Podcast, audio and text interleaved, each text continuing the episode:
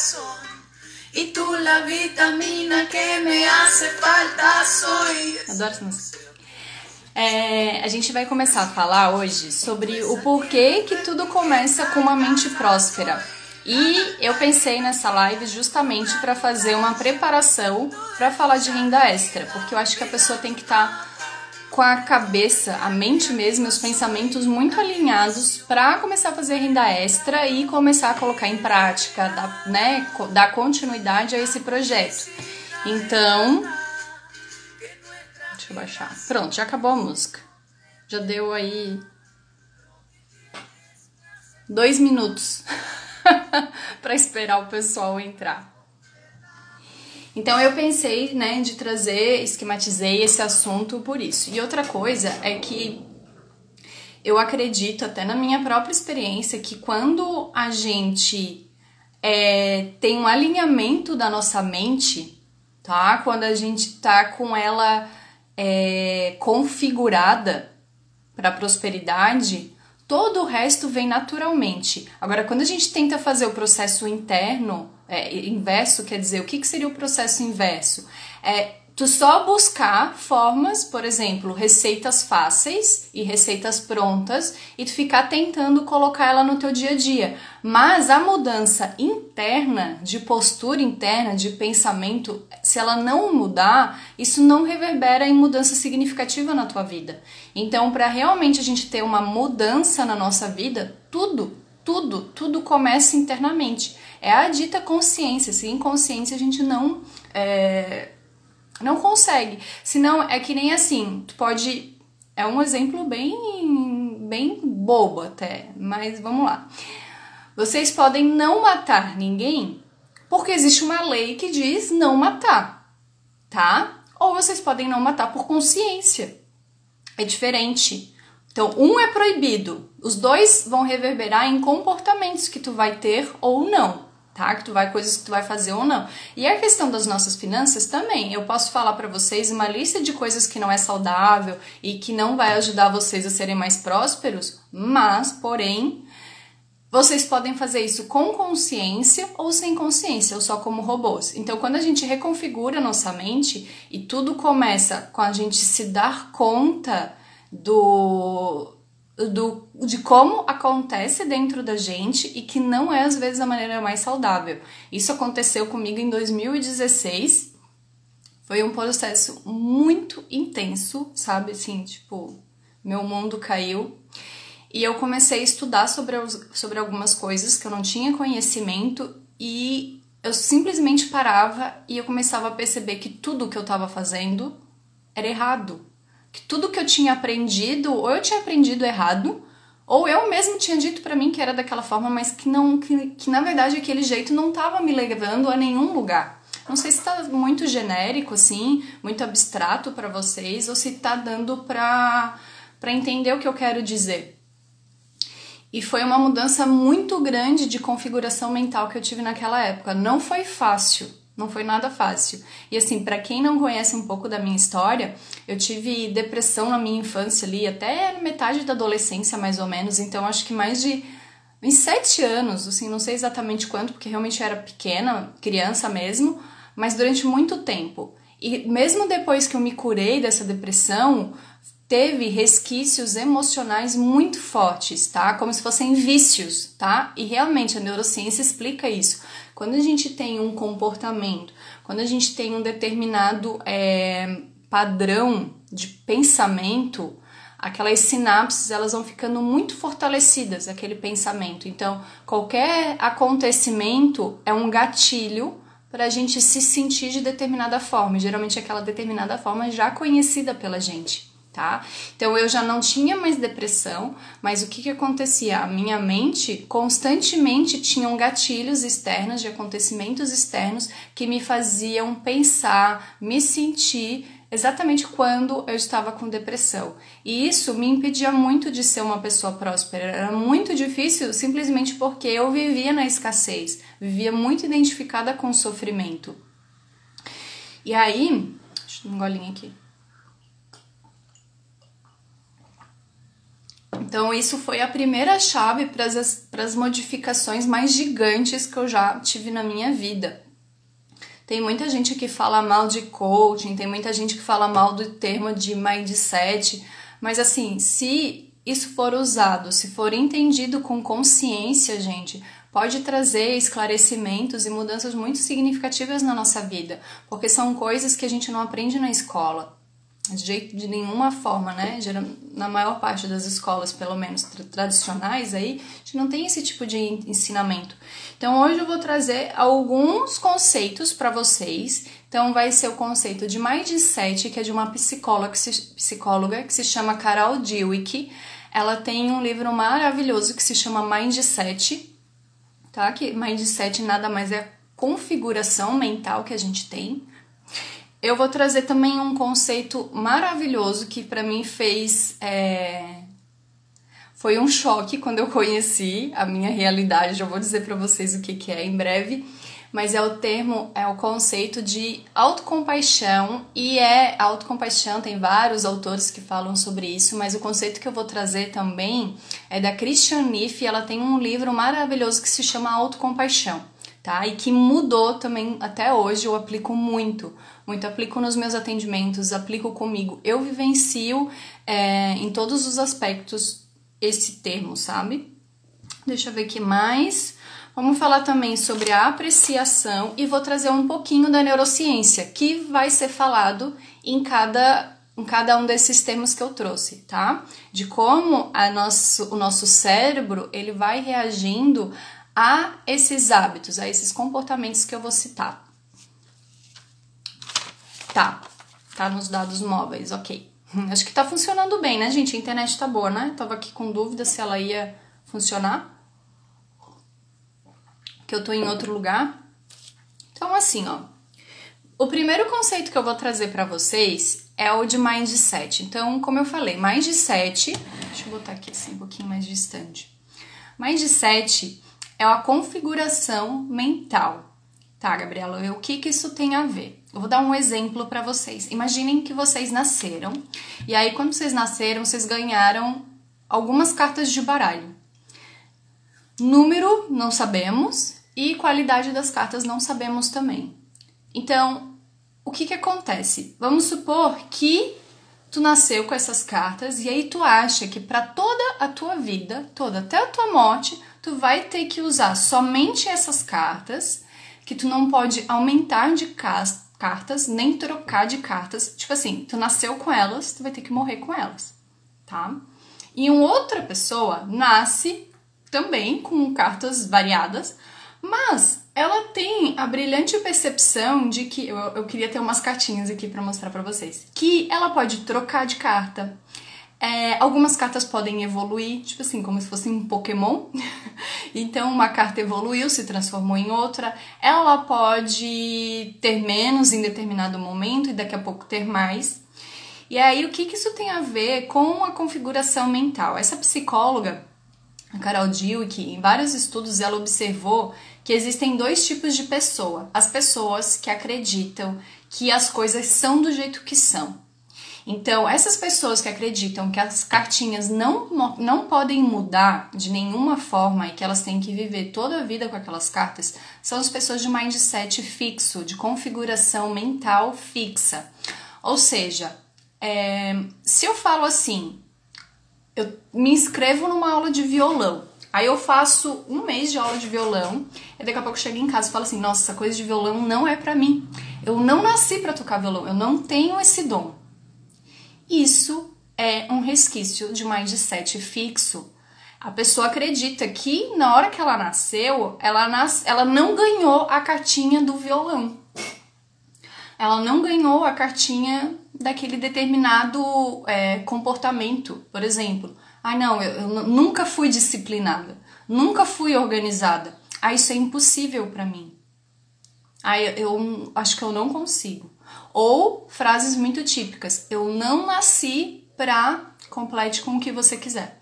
Ah, eu não nasci para me dar bem em relacionamento, eu não nasci para ganhar dinheiro, eu não nasci para ser rica, ou eu nasci para ser pobre mesmo. Coisas assim. Então, essas pessoas é, é muito complicado porque elas entendem que ou tu nasce com determinada maneira, com determinada característica, e que tu não pode adquirir essas características. E isso acontece nas primeiras nos primeiros desafios que ela encontra. E a vida tem desafios. Tudo que a gente está aprendendo novo é desafiador. Com certeza, o nosso processo de fala, de escrita, é, foi desafiador, mas a gente não lembra. E a gente também não tinha tantos é, preconceitos, a gente não tinha uma. não era. Né, não sei como que era criança, mas acredito que a criança não tem essa autocrítica que a gente tem tão severamente. Então, é, os processos novos de aprendizagem, de aprendizagem são desafiadores, mas a partir do momento que tu acredita que tu não consegue, que tu não pode fazer determinada coisa, ou que tu não é bom naquilo e tu abandona, tu está dizendo que tu não nasceu com aquela cartinha e que é tudo, a vida inteira é separado em pessoas que ganharam determinada cartinha e outras que não ganharam. Deu para ficar claro o que é um mindset fixo? Então, por exemplo, nas finanças, como que isso pode reverberar? Ai, eu não nasci para cuidar das finanças. Eu não sou boa em finanças. Eu não sei organizar meu dinheiro. Aí nem adianta que eu não adianta esse negócio porque não entra.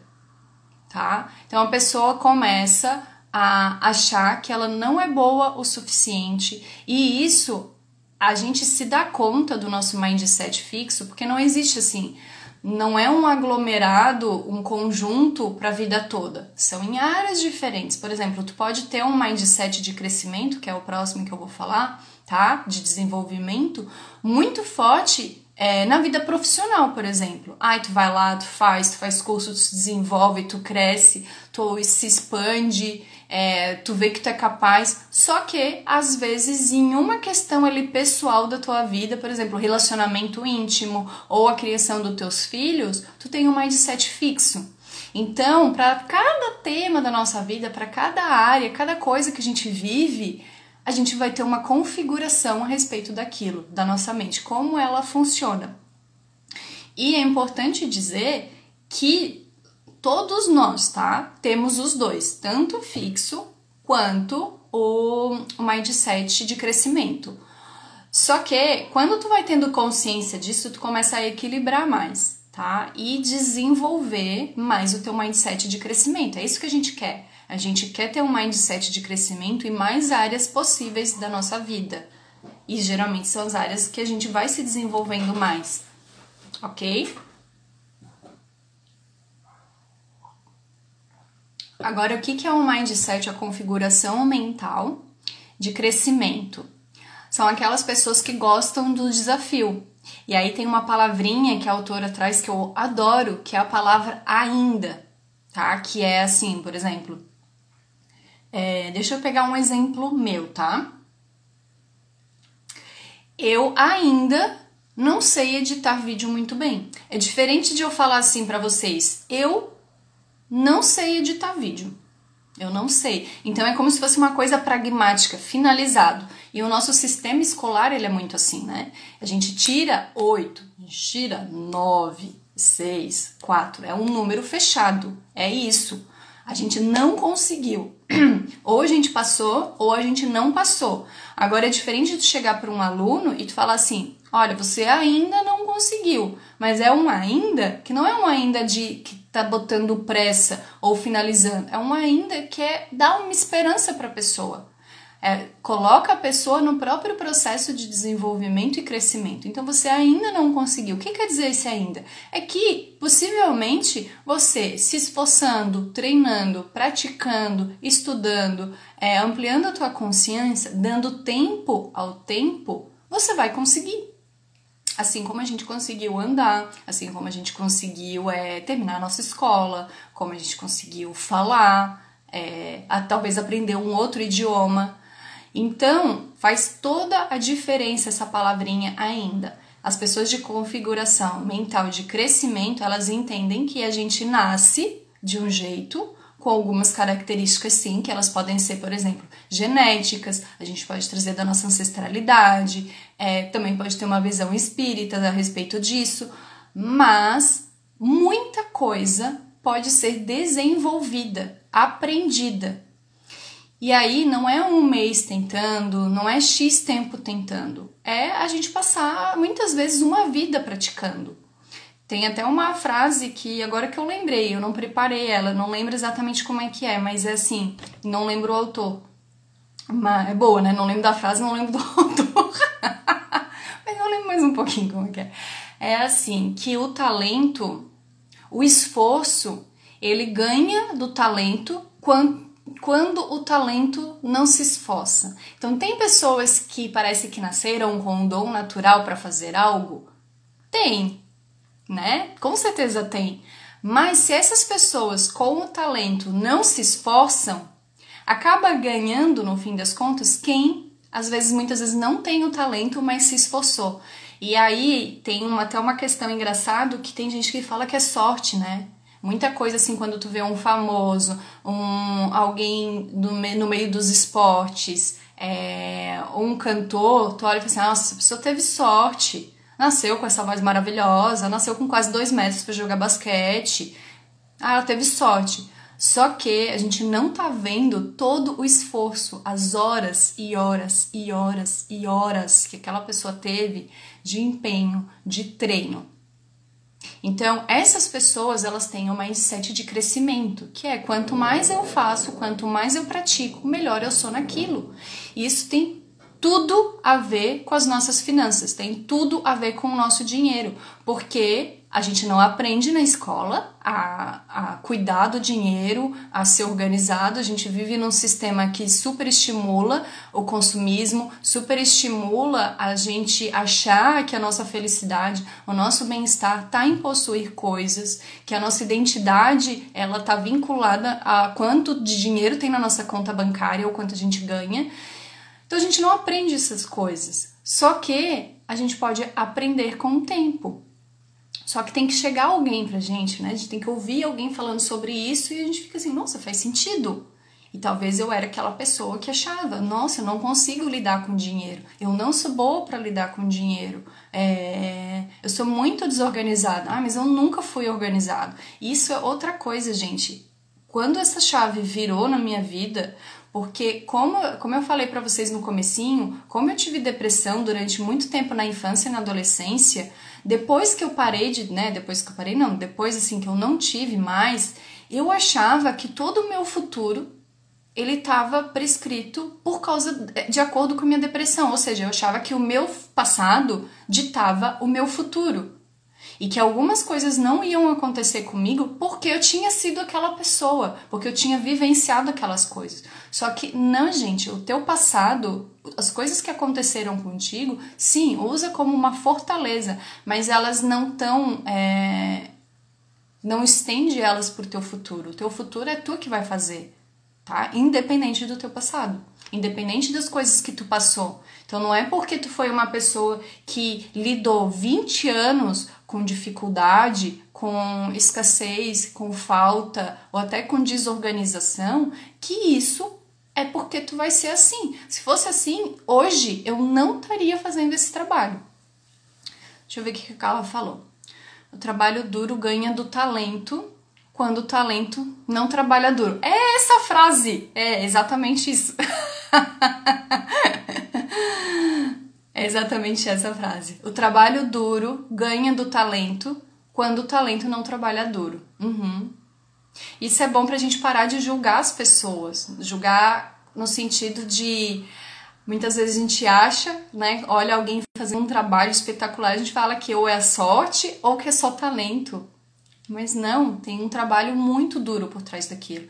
E assim, se eu fosse apegada a todas as coisas que eu vivi no passado, eu nunca estaria fazendo esse trabalho, eu nunca ti, teria tido tantas mudanças na minha vida como eu tenho tido. Mas primeiro começou da minha mente, primeiro começou internamente de eu perceber, calma lá. Não é porque eu pensei assim 20 anos da minha vida, olha que 20 anos é bastante coisa, gente. É mais da metade, eu tenho 32. Não é porque eu pensei assim 20, 25 anos na minha vida que isso agora vai influenciar no meu futuro. Ou eu não vou poder ser algo ou agir de determinada maneira no futuro porque aconteceu alguma coisa comigo no passado. Só que eu não sabia disso. Nunca ninguém tinha me contado disso. E aí, quando eu, eu escutei acho que a Flávia e a Melissa falando, eu fiquei assim: ah, é? Então quer dizer que eu posso fazer um monte de coisa, eu posso ser de um monte de jeito, mesmo eu nunca tenho. Nunca, mesmo eu nunca é, tendo sido. Acho que eu falei certo. E eu fiquei assim, que interessante isso. Porque eu tinha um mindset profundamente é, fixo. Profundamente e, e principalmente no que dizia a minha identidade. Então, assim, eu achava que eu tinha nascido para sofrer, muito tempo com depressão. Ah, eu nasci para sofrer, não nasci para ser feliz, é, não nasci para ter sucesso. Então, como que eu ia desenvolver certas qualidades na minha vida se eu acreditava que não adiantava nem tentar? Então, vamos Primeiro ponto é entender que tudo, tudo, tudo começa com a nossa mente. E que sim, a gente nasce com algumas cartas de baralho que a gente pode vir com alguns dons naturais, a gente pode vir já com alguns talentos herdados aí. Porém, tudo é uma questão de a gente conhecer, saber como fazer, ficar praticando e melhorar. Então, não consigo imaginar nenhuma coisa na vida que a gente não possa aprender, que a gente não possa evoluir. E é justamente por isso que a gente veio para essa terra, é para a gente expandir a nossa consciência, é para a gente viver, é para a gente experienciar e crescer, se desenvolver. Se a gente se fosse impossível a gente se desenvolver, impossível a gente mudar, a gente nem reencarnava. Por que, que a gente ia estar tá aqui? Não faz sentido algum. Então, esse é o conceito de mindset fixo e de crescimento. É, é legal a gente também saber que, como. Ai, Gabi, como que eu vou saber qual é o tipo de mindset que eu tenho? Eu acho que eu já dei algumas dicas de como a gente pode é, pensar sobre isso, perceber, ter essa autoobservação. Porém, é importante a gente saber que isso acontece. A gente vai perceber mais isso quando as coisas fogem do nosso controle ou quando elas não acontecem do jeito que a gente queria. Porque concorda comigo que quando as coisas estão muito bem, quando a gente está muito feliz, quando a gente está muito alegre, tudo está conspirando a nosso favor, é muito fácil a gente achar, nossa, ai, que legal, eu sou super capaz, nossa, que não sei o que. É muito fácil. Agora é nas adversidades que a gente pega o, o pensamento ali que a gente teve. Aí tem que estar muito atento. É quando tu é reprovado numa prova, é quando tu tem uma discussão muito feia com alguém que tu gosta, é quando tu é demitido, é quando, sabe? E aí tu vê o teu padrão de pensamento. Aí tu se pega pensando aquilo. Ah, eu não nasci para determinada coisa. Aí tu fala, nossa, não nasci? Como assim? Será mesmo? Aí tu já sabe que tu, né, que é para ficar atento. Então é quando acontece alguma coisa que sai do nosso controle, que não é legal, que o nosso ego dá aquela balançada, aí para e observa os tipos de pensamento que vem.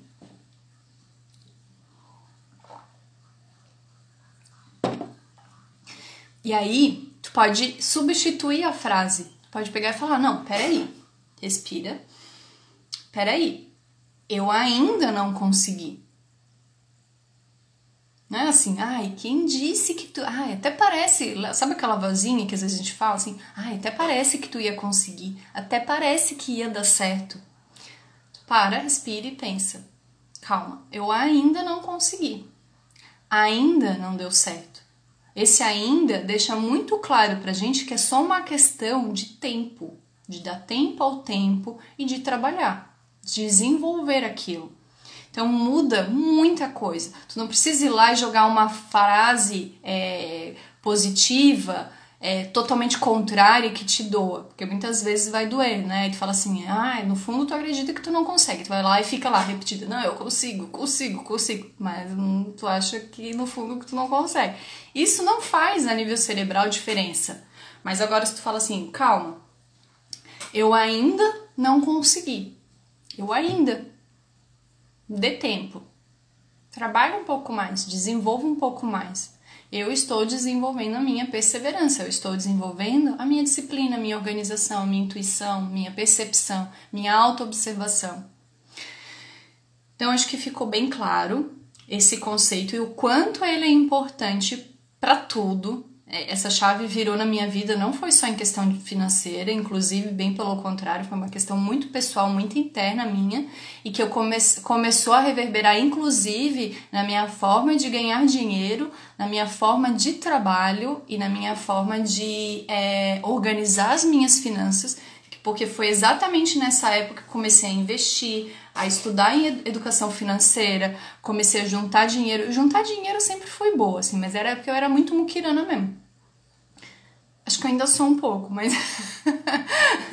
mas é, juntar dinheiro eu sempre juntei. Mas eu comecei a fazer de uma forma diferente. Eu comecei a me organizar financeiramente de maneira diferente.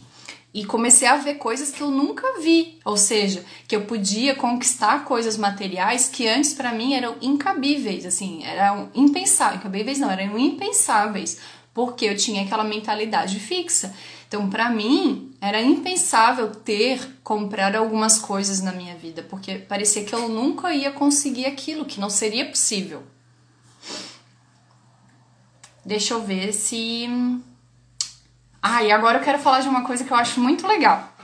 E que isso também esbarra muito nas nossas finanças, que é a maneira como a gente se percebe. Existe uma pirâmide, deixa eu fazer uma, um desenho aqui para vocês, é bem rápido, tá? É uma pirâmide. A base da pirâmide é com eu sou. É a base da identidade, tá? Aí depois é eu faço, eu tenho e eu mereço. Ó, espero que. Será que vai dar pra ver? Assim, ó. Isso aqui ficou muito longe, era pra ser meio a meio, assim, tudo dividido certinho, tá? Então, assim, nessa pirâmide aqui, a base dela é eu sou. Essa, essa pirâmide é a base da nossa identidade. Então, aqui estão as crenças relacionadas a quem a gente é. Aqui, as coisas que a gente faz e a gente tem. E aqui em cima é o mereço. A base dela e a parte maior é o eu sou. E o que isso tem a ver com as nossas finanças e o que isso tem a ver com ter um, uma mentalidade, né? A gente ter uma mentalidade mais próspera. É o seguinte, muita gente foca nisso aqui, nessa pontinha, eu mereço. Então vamos supor, vamos pegar, pensar num exemplo de dinheiro e de finanças. Eu mereço ser próspera. Vamos trabalhar em cima dessa frase. Para tu sentir que tu merece ser próspero, tu tem que sentir que tu é próspero. Ou que pelo menos, por exemplo, é, tu tem que ser assim, não, eu sou próspero. Aí depois fala, eu tenho prosperidade e eu mereço prosperidade. Agora, se tu trabalha só nesse cantinho de cima, é só uma partezinha. Então, a base de tudo tá em sentir que você é. Então, a base da gente chegar e falar, e até pra gente ter materialmente falando algo, concretizar isso no plano material, antes isso passa pelo plano da base. Essa base aqui, que é o eu sou. E aí, o que, que isso tem a ver? Eu também fiz um outro desenho, ó. Os desenhos hoje tão, parece uma, uma célula, parecia um núcleo celular, né? Que eu acho que era assim. O que, isso tem a ver? Quando a gente nasce, a gente nasce perfeitinho, bonitinho, sem problemas. Se a gente não for pensar de um ponto de vista espiritual, de outras vidas, tudo bem. Mas assim, a gente nasce nessa vida sem nenhum problema, né? A gente acabou de nascer, se colocado no mundo. Aí a gente é uma coisa toda perfeitinha. O nosso ser, ele entende que ele é único, que ele é exclusivo, que ele é especial, que ele é abundante, porque a natureza ela é extremamente abundante. E a gente é a natureza, a gente não faz, não está excluído dela, a gente faz parte. O ser humano também é um animal. Então, da mesma forma de um animal que a gente vê toda a beleza, toda a magnitude dele, a gente também pode ver isso no ser humano. Então, um bebê ele nasce, só que aí vai acontecendo uma série de coisas, né? Aí a gente cresce, aí a gente é criança ainda, mas recebe um monte de não do pai, da mãe, da família, da, da sociedade. A gente tem problema com os coleguinhas, aí acontece algumas situações tristes na nossa vida e a gente é adolescente e vai acontecendo um monte de outras coisas, a gente vai sofrendo bullying, sei lá, vai passando por um monte de coisa na vida. O que que acontece com esse ser? Vamos pensar que ele fosse, que ele é uma bolinha, que é esse desenho que eu fiz aqui, ó. Então, vamos supor que ele seja essa bolinha aqui, essa bolinha mais pura. Aí, cada cobrinha dessa é uma coisinha que a gente foi vivendo não muito legal e que foi ficando ao nosso redor. E aí, como se fossem capas. Pensa na cebola, ela tem o miolinho dela e tem várias capinhas, né? Tem várias casquinhas. Então é como se fosse uma cebola com várias cascas. E a gente começa a se identificar com isso. Lembra da pirâmide do eu sou? A gente começa a achar que a gente não é mais aquele núcleo. A gente começa a achar que a gente é a briga que teve com o pai e com a mãe. A gente começa a pensar que a gente é aquela própria diversidade que a gente viveu. Aquela depressão, lembra do meu caso quando eu falei que eu tinha depressão? Né? Eu achava que a minha identidade era aquela depressão, que era aquilo, aquilo estava impregnado em mim, na minha identidade. Eu achava que as coisas que eu tinha vivido quando criança eram parte da minha identidade. E aí tu vai colocando um monte de experiências, um monte de como se fossem carapaças assim, e tu fala: "Não, eu sou tudo isso". Tu pega, abraça, beija, namora, tem um caso amoroso intenso com aquilo. E isso eu brinco porque é como se a gente cultua essas coisas, aquele rancor, aquela mágoa, muitas vezes que a gente passou, aqueles problemas familiares, é todos aqueles desafios a gente fica remoendo. Então é como se a gente estivesse nanando eles, né? E achando que a gente é aquilo. Achando que a gente é aqueles problemas que a gente teve ou que a gente ainda tem. Então, a gente não entende mais o nosso eu sou. A nossa pirâmide ela fica toda desestruturada. O nosso eu sou não é mais abundante, o nosso eu sou não é mais é, próspero, ele não é mais luz, ele é só sombra a, o eu tenho, o eu faço, vira coisas ruins, não é mais coisas boas. É, eu tenho problemas, eu tenho a falta. E aí, por que, que eu vou merecer? Se eu sou tão ruim assim, eu sou péssimo, eu sou horroroso, por que, que eu vou merecer? Já nem mereço. Então, a nossa essa pirâmide ela fica toda desestruturada da nossa identidade.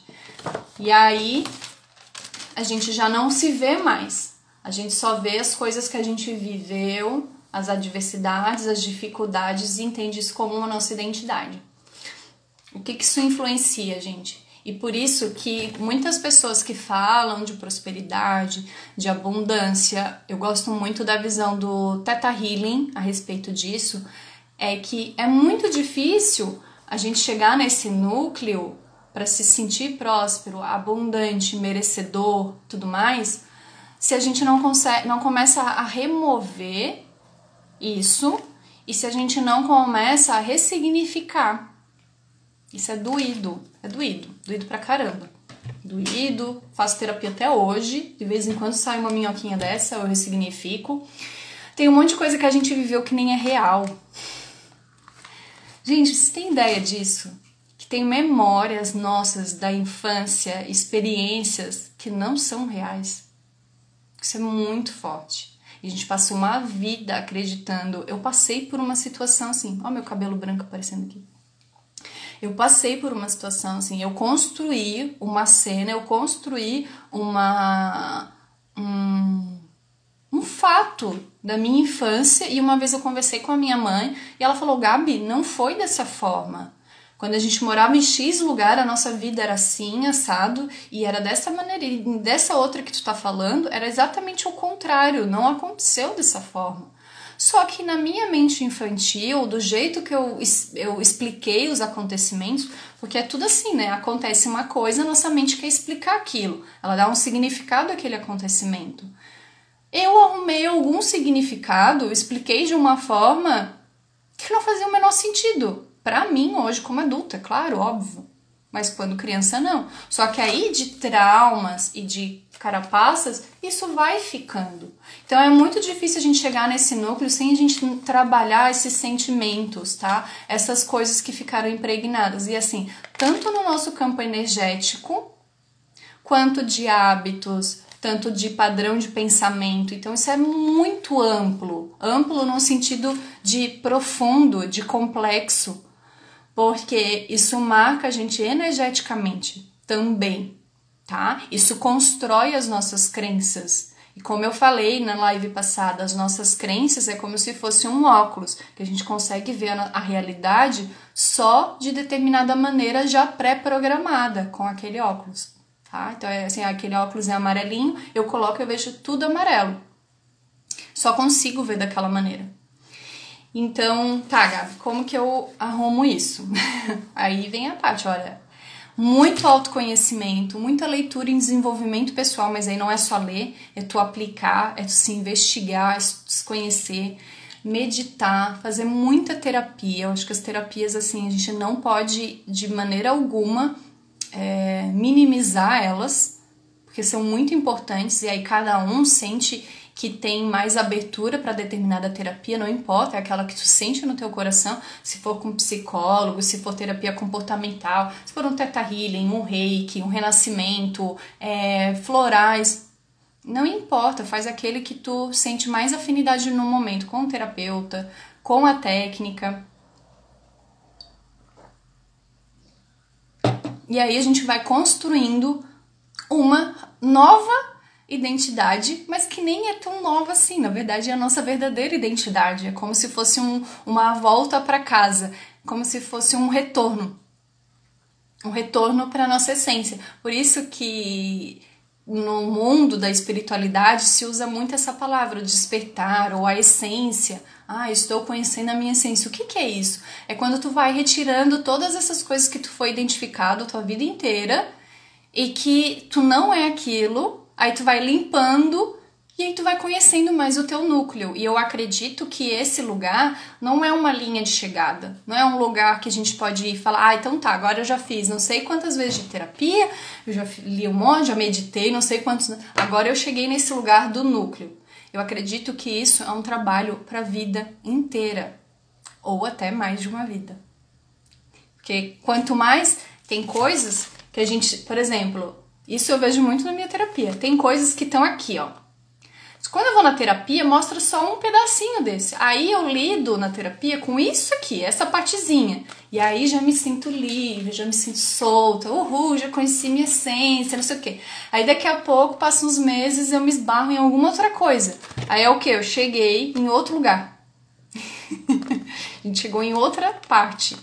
Aí a gente vai trabalhar aquele sentimento, aquela emoção, aquela memória, ou enfim, o que for. Então é um processo de a gente ir chegando, tá? E que, diferente desse desenho, eu não sei se nessa vida a gente consegue chegar puramente aqui. Eu acho que quando a gente chega aqui é a iluminação. Deixa eu ver a hora aqui. Tamo bem. 9 e 41. É... Então tá, tem essa questão da identidade. Deixa eu ver se tem mais alguma coisa do núcleo.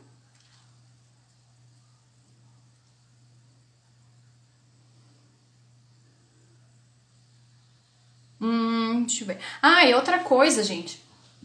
Eu coloquei aqui a estrutura do pensamento, como que acontece. E é assim, ó, que não vai dar pra ver. É, não vai dar pra ver. Primeiro de tudo, a gente tem as crenças. Como que acontece o pensamento, tá? A estrutura do pensamento. Então a gente tem crenças. Dessas crenças, elas levam a ter um raciocínio. Do raciocínio forma um pensamento, do pensamento um sentimento e por último, a ação. Então é como se fosse uma linha.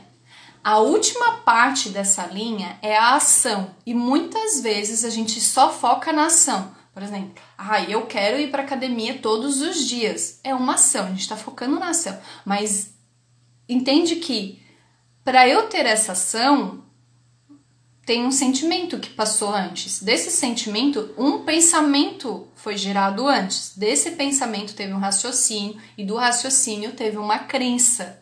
Então tudo começa por crença e raciocínio. A base da nossa identidade, ou seja, do nosso ser, e aí eu tô falando das minhoquinhas que ficam externas do nosso núcleo, eu tô falando desse conjunto todo completo, ele é formado por isso.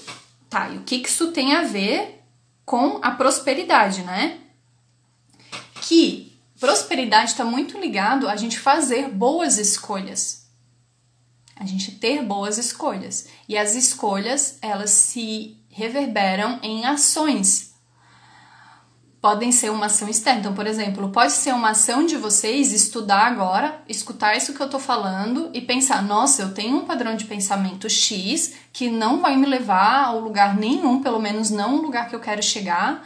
E a ação que eu vou fazer agora é de modificar esse pensamento, ou de observar toda vez que eu tenho esse pensamento. Isso é uma ação, uma ação concreta, em cima do próprio pensamento, tá? Então, é muito importante a gente começar a se observar os pensamentos e os sentimentos. Sabe aquele momento que vocês estão acordaram? Isso, isso acontece com todo mundo. Então, lembrem de um momento. Você acordou, tá bem pra caramba, tá tudo certo, tá tudo maravilha. E aí daqui a pouco passa um tempinho e daqui a pouco você tá meio assim. Com essa cara assim. Aí tu fica, ai, o que, que aconteceu? Não aconteceu nada, nem falei com ninguém. Por que, que eu fiquei assim?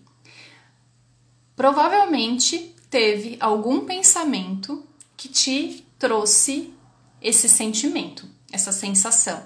Então, a gente tem um milhão de pensamentos durante o dia, a gente não dá conta de ter consciência a respeito deles, mas eles trazem um sentimento pra gente. E esses sentimentos vão gerar ações. Então, é aquelas coisas que muitas vezes a gente quer fazer algo, a gente tá fazendo ali, sei lá, fazendo a faxina em casa. Quando você tá fazendo a faxina, o teu pensamento, tua cabeça tá, tipo, vida própria tá em outro planeta pensando coisas que tu tá totalmente inconsciente jogando pro universo e tu nem se dá conta que tu tá pensando aquelas coisas. E aí tu fica mal.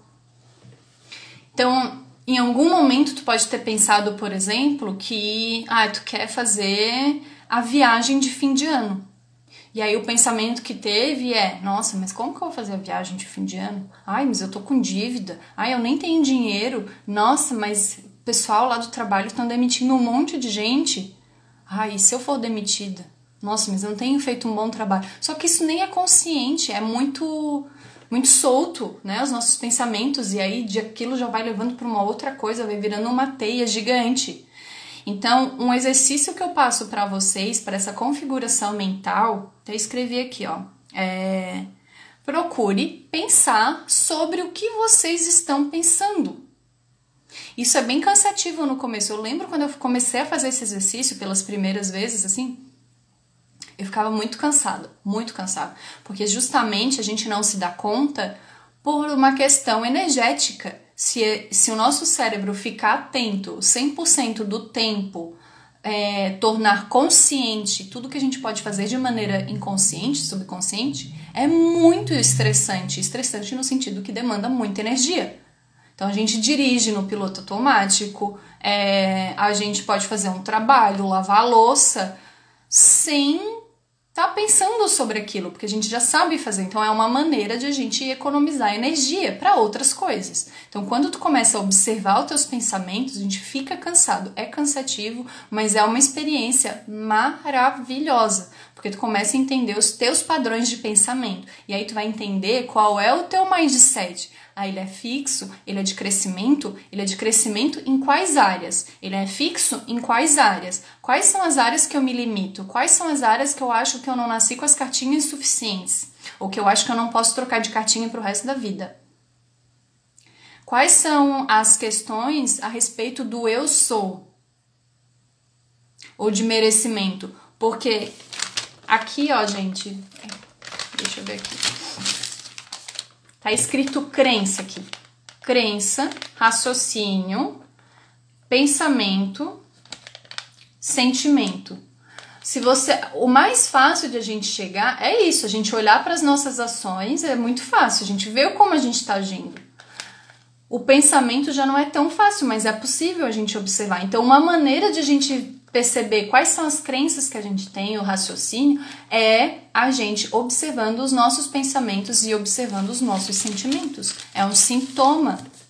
Então, a gente fazendo esse exercício, a gente começa a mapear toda a nossa estrutura mental. E agora eu quero fazer um link com. Deixa eu ver se eu vou falar da questão da neurociência ou se eu vou falar da questão do, da autocompaixão. Deixa eu ver. Hum, vou falar da neurociência. Que a questão da felicidade, a questão da prosperidade, que eu acho que está muito interligado quando a gente se sente próspero, é quando a gente se sente farto com a vida, preenchido. E isso é muito ligado quando a gente está feliz. Quando a gente está feliz, quando a gente está alegre, geralmente a gente está se sentindo num estado de fartura, de preenchimento, e não naquele estado do, de falta, de escassez.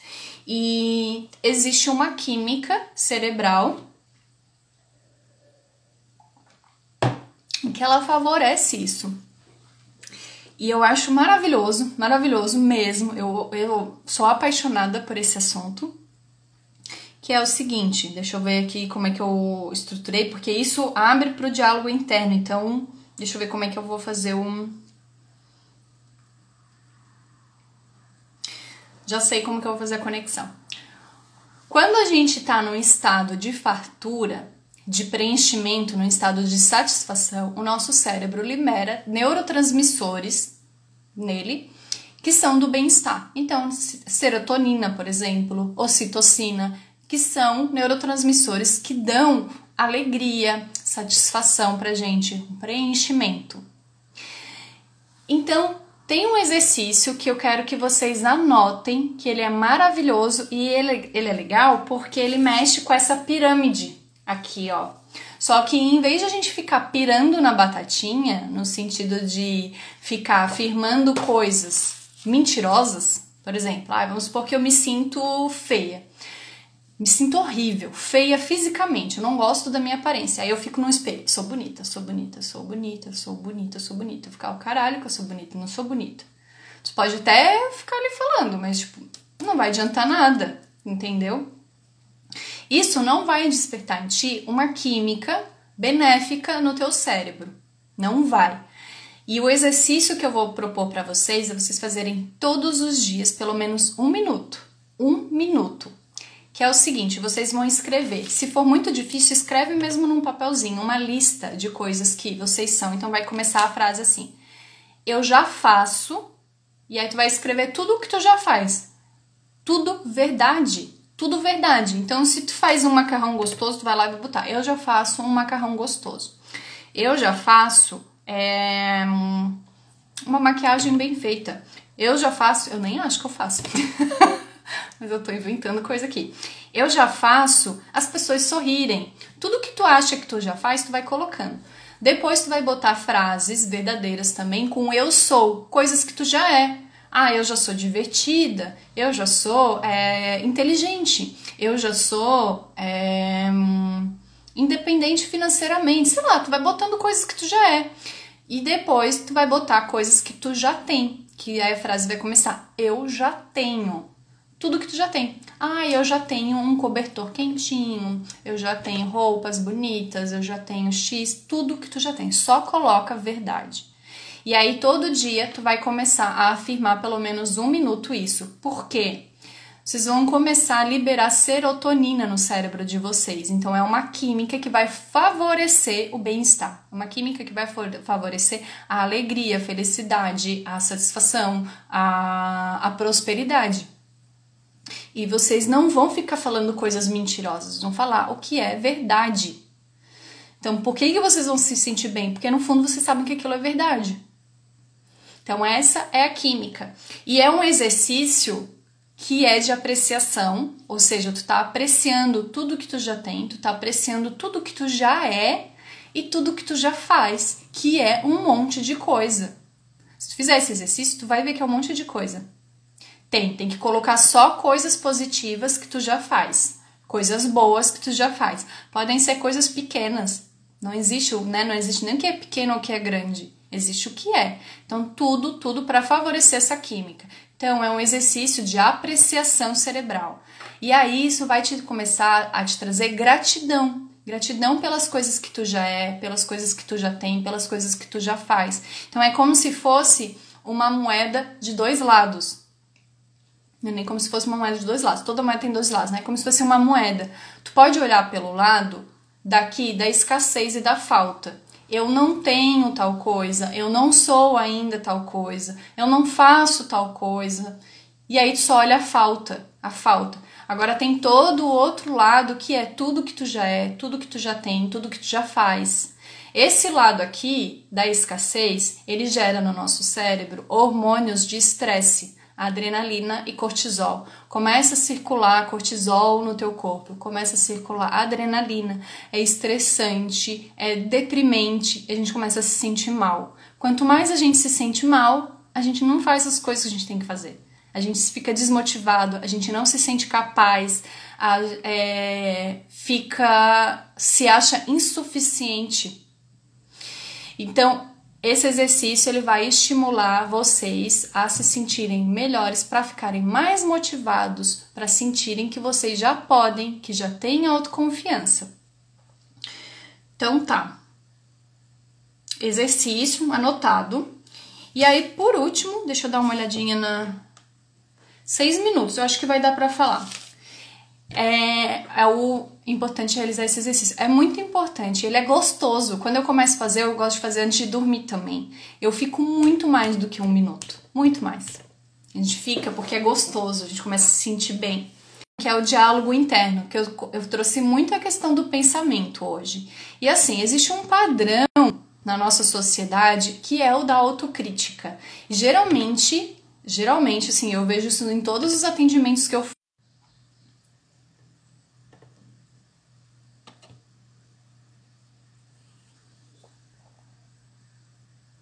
Gente, estão me ouvindo? Eu acho que deu algum problema aqui na internet.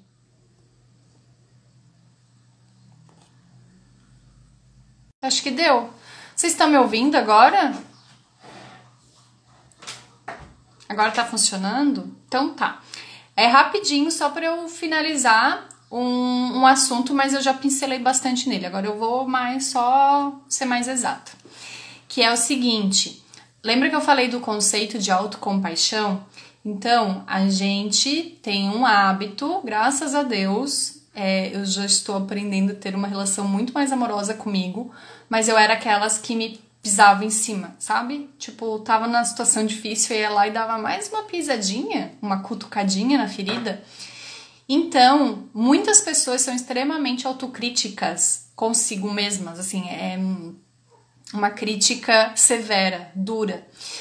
E uma das coisas que faz com que as pessoas tenham esse comportamento é achar que isso vai motivar elas a fazerem diferente, ou seja, ai, tu pisar em cima, dizer, ai, porque tu não conseguiu, porque, é, sei lá, fica se criticando.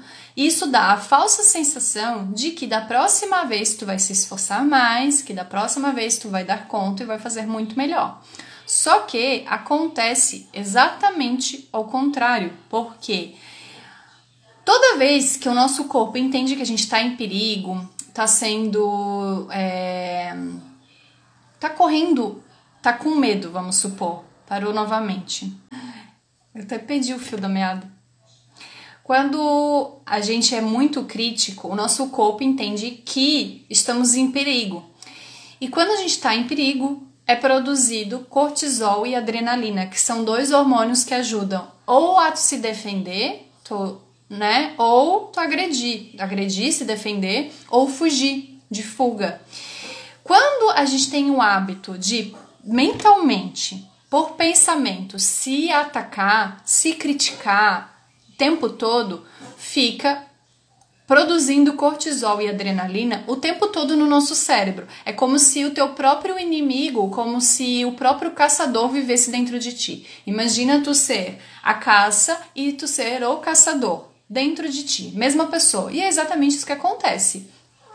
Um lado teu tá defendendo, é, atacando o tempo todo o outro. Isso produz essa, essa química cerebral, esses hormônios que são hormônios de estresse.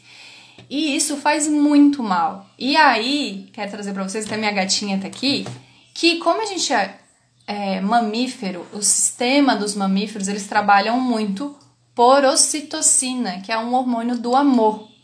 Então, as coisas que mais motivam a gente é o amor, é o carinho, é o afeto, é o agrado.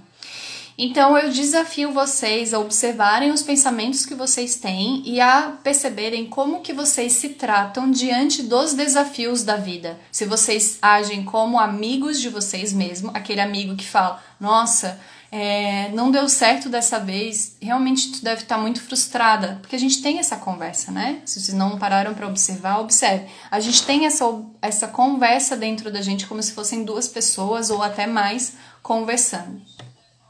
Minha gata aqui batendo com o rabo no celular. Então, comecem a observar e a construir uma relação de amor com vocês mesmos, como se vocês fossem o melhor amigo de vocês, porque assim vão construindo uma relação de confiança. E para a gente criar prosperidade na nossa vida, para a gente criar uma mente próspera, uma vida próspera e alegre, um dos pilares é a gente poder confiar na gente. Agora, se tu é aquela pessoa que vai lá e pisa em cima de ti, tu não é uma pessoa confiável para ti mesmo. É, imagina se o teu marido ou a tua esposa constantemente ficasse falando: "Ah, você é idiota, você é burro, você não vai conseguir isso". Né? Aí tu conta pra tua amiga, tua amiga fala: "Amiga, você tá num relacionamento abusivo". Agora imagina tu vivendo esse relacionamento abusivo contigo mesmo. Tu sendo. Isso tudo é minha gata, gente, fazendo. Ela tá toda carente aqui, ó. Quer aparecer, Shaq? tu sendo esse carrasco, tu construindo essa relação abusiva. Então, tu conversando é, de forma amigável contigo, tu começa a produzir ocitocina, serotonina, que são hormônios de bem-estar, são hormônios da alegria, na verdade são neurotransmissores. E isso, gente, no final dessa live tá maravilhosa. É rabo na câmera. aqui. É a internet falhando. é, mas tá tudo bem. Então eu acho que é isso, gente. Eu já perdi o fio da meada. Deixa eu ver se falta alguma coisa aqui.